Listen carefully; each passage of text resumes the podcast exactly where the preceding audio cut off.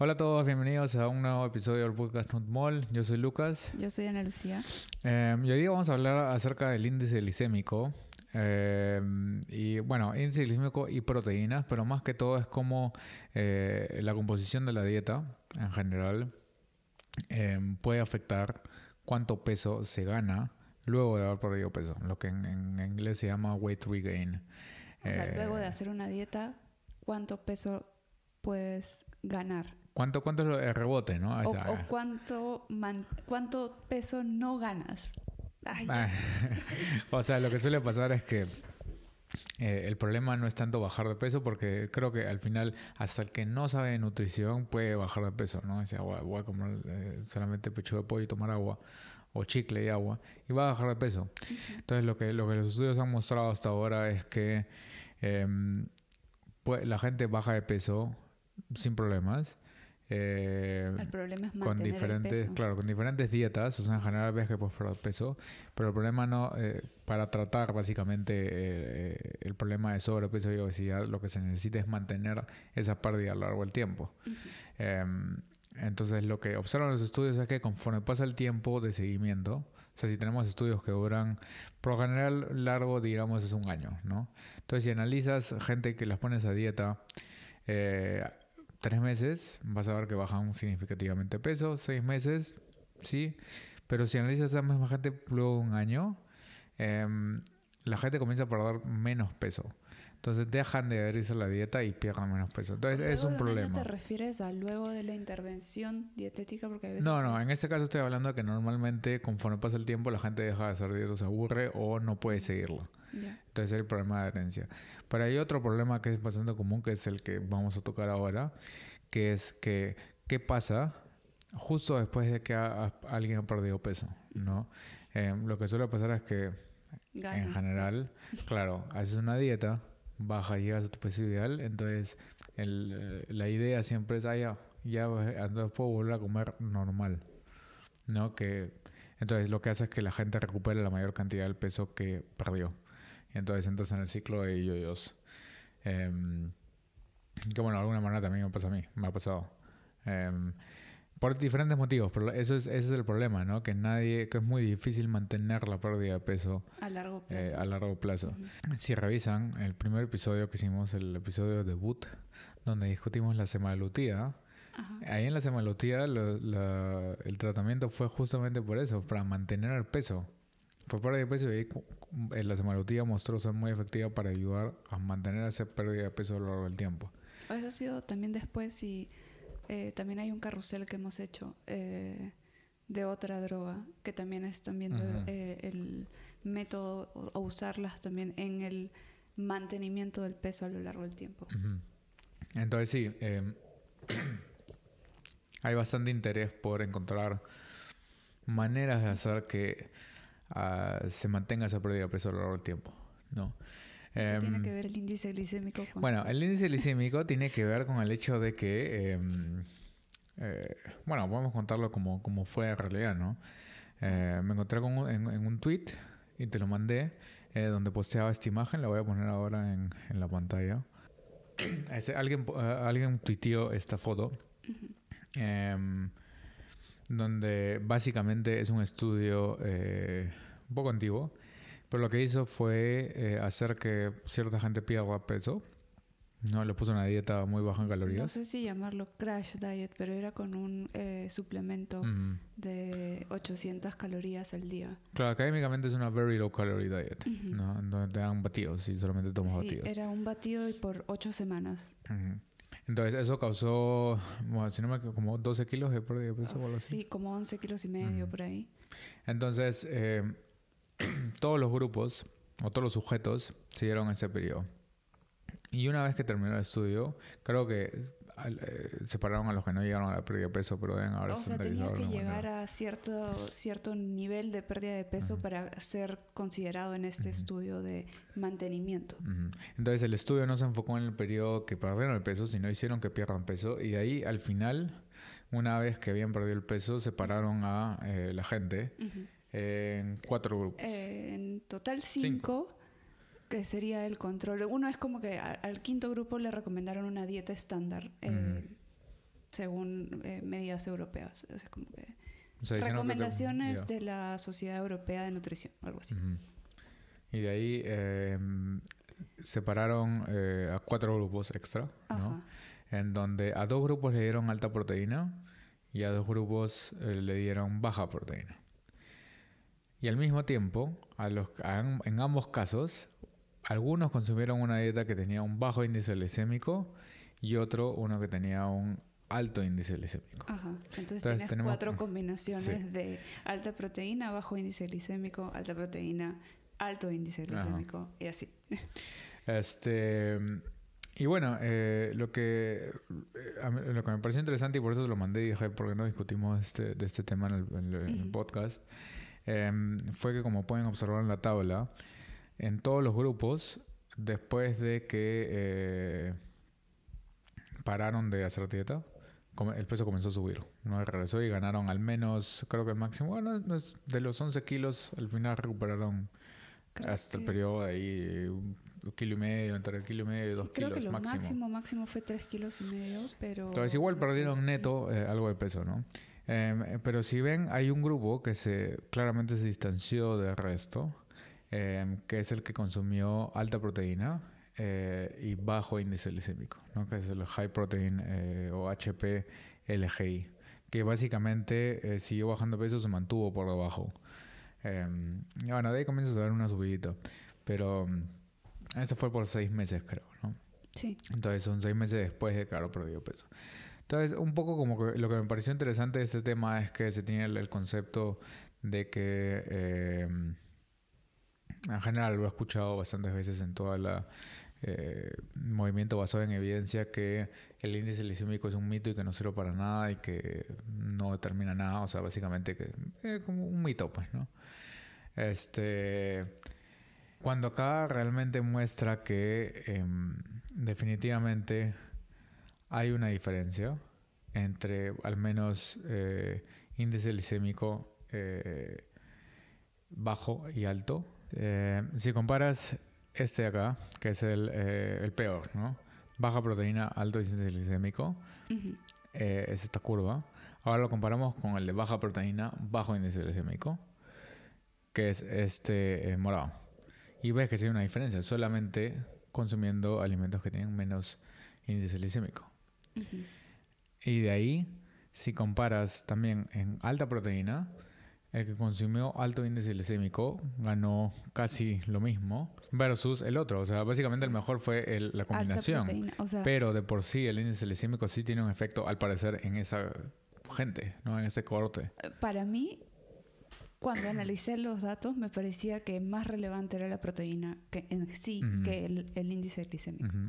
Pero sí, o sea, definitivamente se ve, según estos datos, que hay un efecto del O sea, está claramente, si simplemente, si simplemente divides por índice glicémico, em, tanto en alto como en bajo, el, el, bajo índice glicémico tiene siempre menos eh, ganancia de peso que el alto.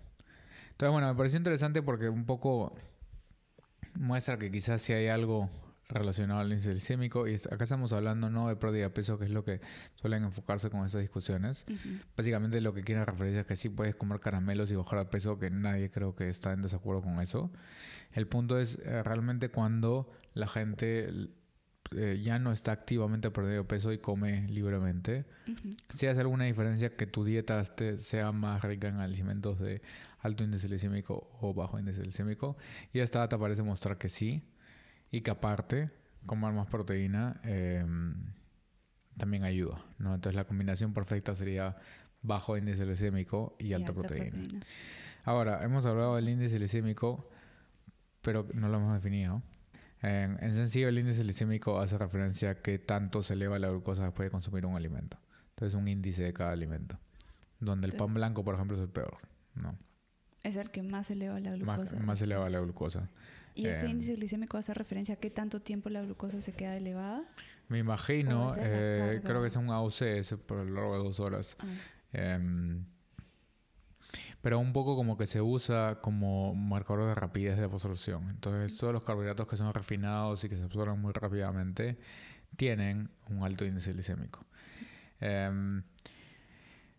Esa es una medida, y hay otra medida relacionada que es la carga glicémica, donde eh, lo que tomas en cuenta no es solamente el índice glicémico, sino la cantidad de ese alimento. Entonces puedes tener, puedes comer menos de algo con mayor índice glicémico y eh, podría darte la misma carga glicémica que comer más de algo con menos índice glicémico. No sé si se entiende. Eh, o sea, ¿cuántos alimentos consumo? O sea, es, cantidad, multiplicas cantidad al por... mismo tiempo? No, es simplemente por... por eh, porque índice glicémico se refiere por, digamos, eh, 100 gramos, ¿ya? Por 100 gramos tienes un, tienes un índice glicémico por cada alimento, pero no es lo mismo, o sea, no vas a elevar en la misma cantidad la glucosa si consumes solo 10 gramos de ese alimento. Quizás si consumes 200 gramos de un alimento que tiene baja o índice glicémico, vas a elevar más la glucosa que 10 gramos de algo con alto índice glicémico.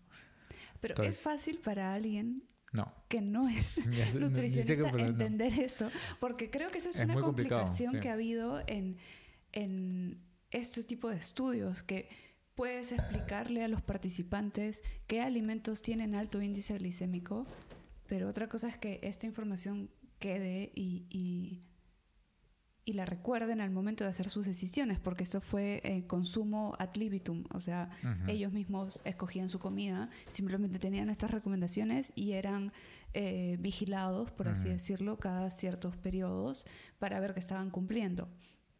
Por lo menos verificaron que estaban consumiendo la cantidad de proteína alta midiendo eh, nitrógeno en orina, pero para ver que estoy escogiendo alimentos con alto o bajo índice glicémico. O sea, creo que al final se, puede resumir. Bueno, acá, acá nos metieron la carga glicémica, ¿no? Que es lo que técnicamente, fisiológicamente es lo que importa en realidad. Em, pero imagino que eh, el, índice glicémico en sí también se puede usar en la práctica un poco equivalente. Em, bueno, en general podríamos decir que el índice glicémico es un proxy de procesamiento. Entonces, más refinado tu carbohidrato, azúcar, pan, harinas, todo lo que sea más refinado te va a dar un índice glicémico alto. Entonces, em, bueno, por ahí va la cosa, ¿no? Entonces, había una diferencia, me pareció, o sea, si uno ve esta imagen es como que realmente marcada la diferencia. Seis meses después de haber hecho em, Entonces, como, hemos, como, como dijimos al comienzo, una cosa es medir a los tres, seis meses y otra cosa es medir al año. Y por suerte, hay data de un este grupo de pacientes de, que participaron en este estudio un año. ¿Y qué cosa pasa cuando analizas la data después de un año? Ponemos el, el estudio, ese es el título que nos vamos a enfocar. El otro fue un poco preámbulo del estudio preliminar a este. Entonces, básicamente, esto es lo que también pueden ver que hay del mismo grupo. En este caso es un poco particular porque es solamente un subgrupo, ¿no? Pero eh, en muchos de estos gran estudios publican datos a los seis meses o al año o a los dos años y un poco puedes comparar también el efecto. Conforme siguen siguiendo a la gente y van obteniendo eh, data. Entonces en este escogieron a un subgrupo particular y lo siguieron por 12 meses y básicamente em, los resultados con índice glicémico cambian, pero no con la proteína. O sea, cambian en el sentido de que ahora es buen, es mejor comer el alto índice glicémico o ya no hace diferencia. Eh, en este caso obtuvieron o observaron que la gente que eh, mantenía más o no ganaba tanto peso después de un año eh, consumía comida con mayor índice glicémico. Ok, esto fue, al revés. completamente al revés. Y es, la, es un subgrupo de la misma población anterior. Porque acá hay, acá hay algo importante, porque en, en, el estudio anterior y en ese también fue ad libitum, que quiere decir como que a gusto, ¿no? Libre, no le prescribieron una cantidad exacta ni nada. Eh, pero en este grupo en particular que está analizado acá, en el estudio anterior, en los seis meses, le daban la comida gratis. O sea, podían ir a eh, food shop, pero no, no era una tienda porque no compraban, era gratis la comida. Era, sí, em, era Entonces tenían, tenías acceso a la comida gratis.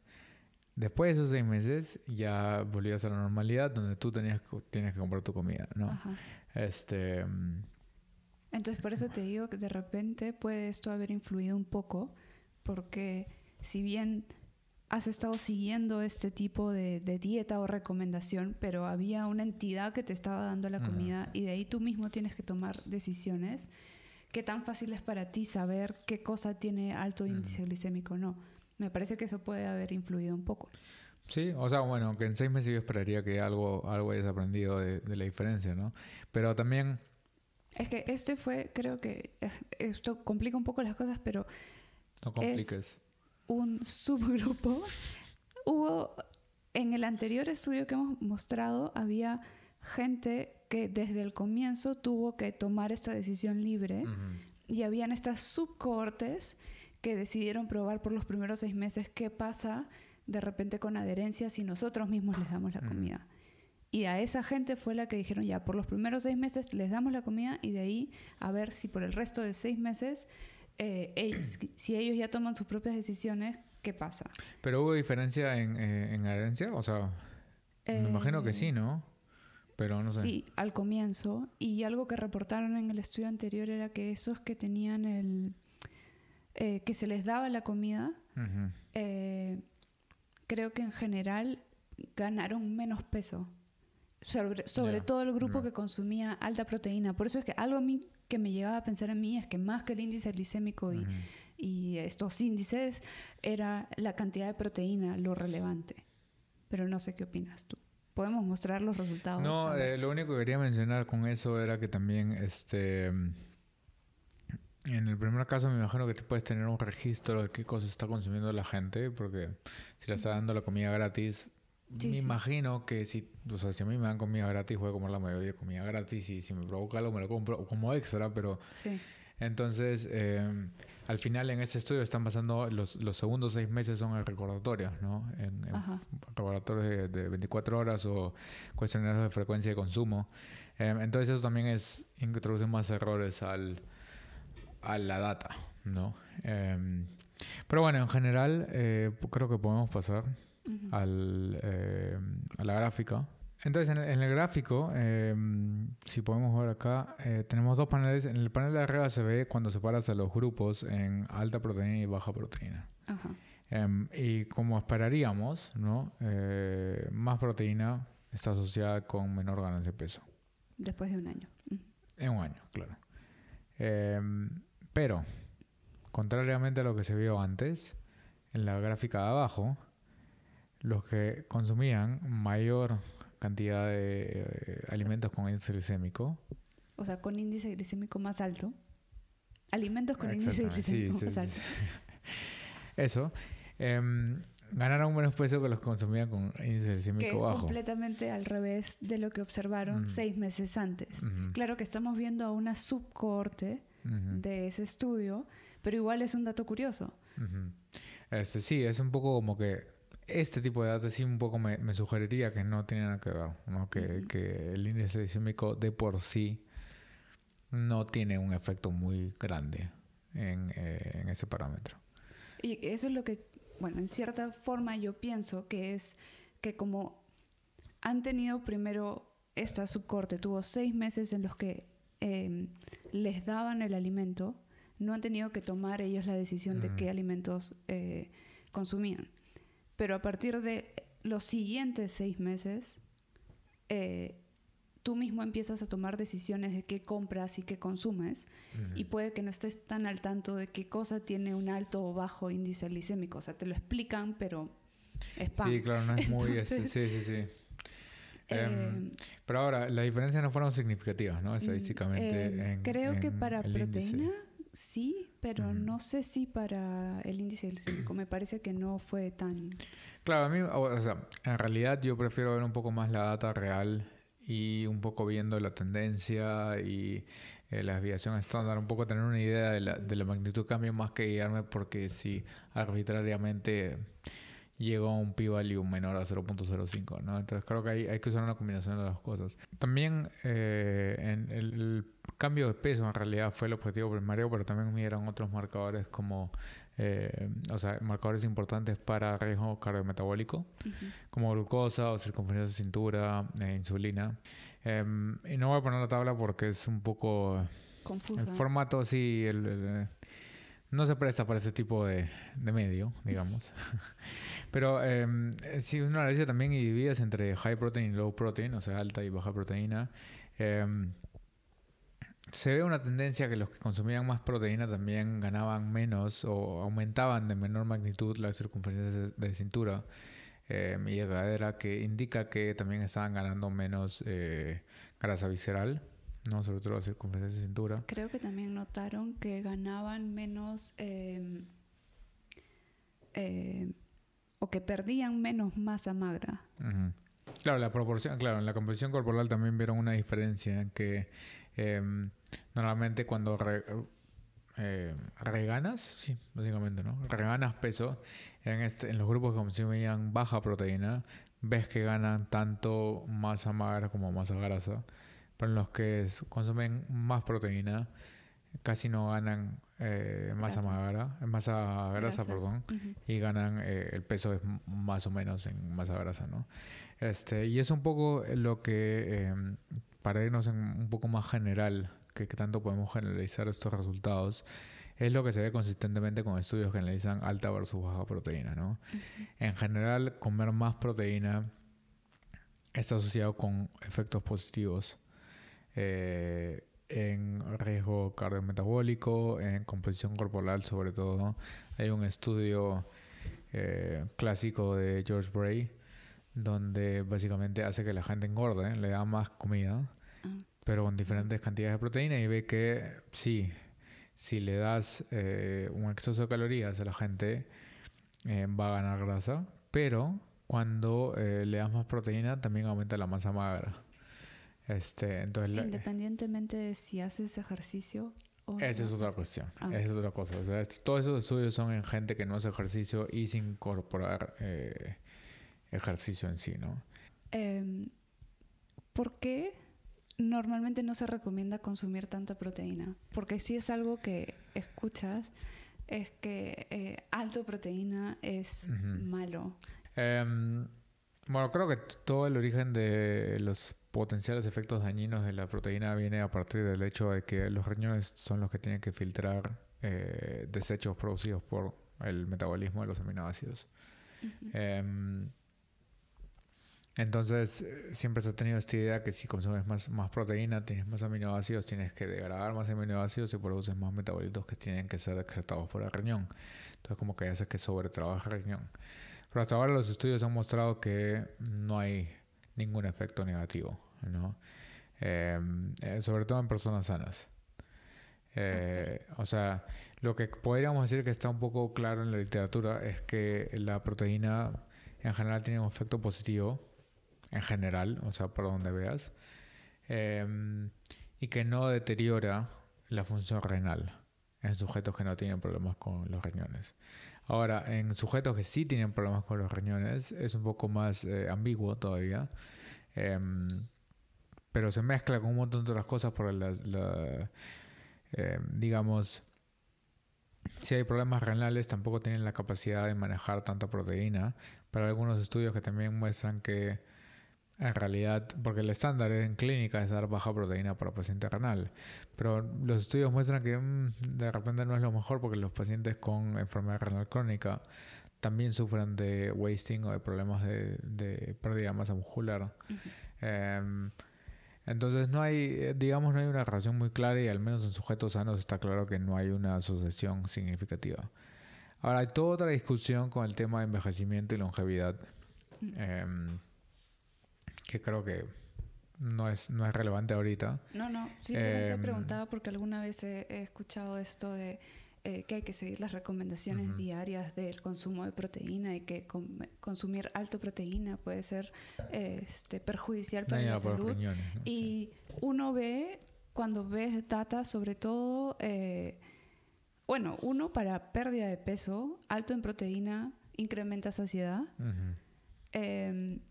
pero también para mantener el peso, todo lo que he estado viendo, todo lo que he estado encontrando, más que índice glicémico y otras variables, hasta ahora consistentemente estoy viendo más, eh, incluso en metaanálisis, de que aparentemente alta proteína, dependiendo un poco la fuente, en general este, es más saciante, entonces es más fácil mantener el peso.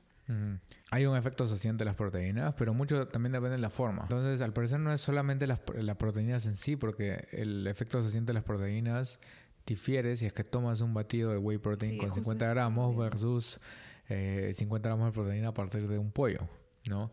Entonces es, es no solo la proteína, pero sino también la forma. Em, pero sí, sí, clásicamente se considera que la proteína tiene el mayor efecto saciante. Mm. Em, pero eh, sí, al final digamos que eh, de manera global la data en general que tenemos sugiere que más proteína comparado con menos proteína va a ser mejor. ¿Qué punto es mucho? Eh, digamos, yo, yo pensaría que ya podría haber un problema si es que se comienzan a desplazar otros alimentos que te dan otros nutrientes, ¿no? Porque algo que creo que también que no hemos dicho es que la intención en estos estudios era tener más altos niveles de proteína al final de los que se lograron. Entonces ellos estaban optando por tener creo que, que un 25% aproximadamente del consumo total de calorías diarias sea de proteína y no lo lograron, lograron creo que un 15%. Y con eso bastó para ver que se mantenía el peso. Entonces, sí, puede ser que más alto ayude, pero tampoco es que necesite, no sé, Sí, o sea, eh, a, mí un poco eso es lo que yo siempre veo en esos estudios de alta o baja proteína, que al final la diferencia en, términos absolutos no es tan grande, ¿no? Es como que digamos 30, 40 gramos donde... Pero de repente eso es suficiente eso sí, porque quizás en general creo que la gente de repente no consume suficiente proteína y el hecho de pensar en ah, consumir más alimentos proteicos puede que simplemente llegues a algo un punto intermedio que sea eh, potencialmente beneficioso. O sea, creo que em, un poco también definir qué cosa es alta proteína puedes tener de diferentes maneras, ¿no? Puedes tener, clásicamente se define como porcentaje eh, de energía total de la dieta, que es como lo definen acá. Pero también puedes tener gramos por kilo, ¿no? Porque depende de cuántas calorías consumas. Eh, puede ser un porcentaje que al final resulta bajo si lo mides por cuántos gramos por kilo estás consumiendo. Eh, entonces digamos como que si consumes entre 1.5 a 3 gramos por kilo es, es, algo que yo lo consideraría alto en proteína y en todos los niveles que conocemos que son normales.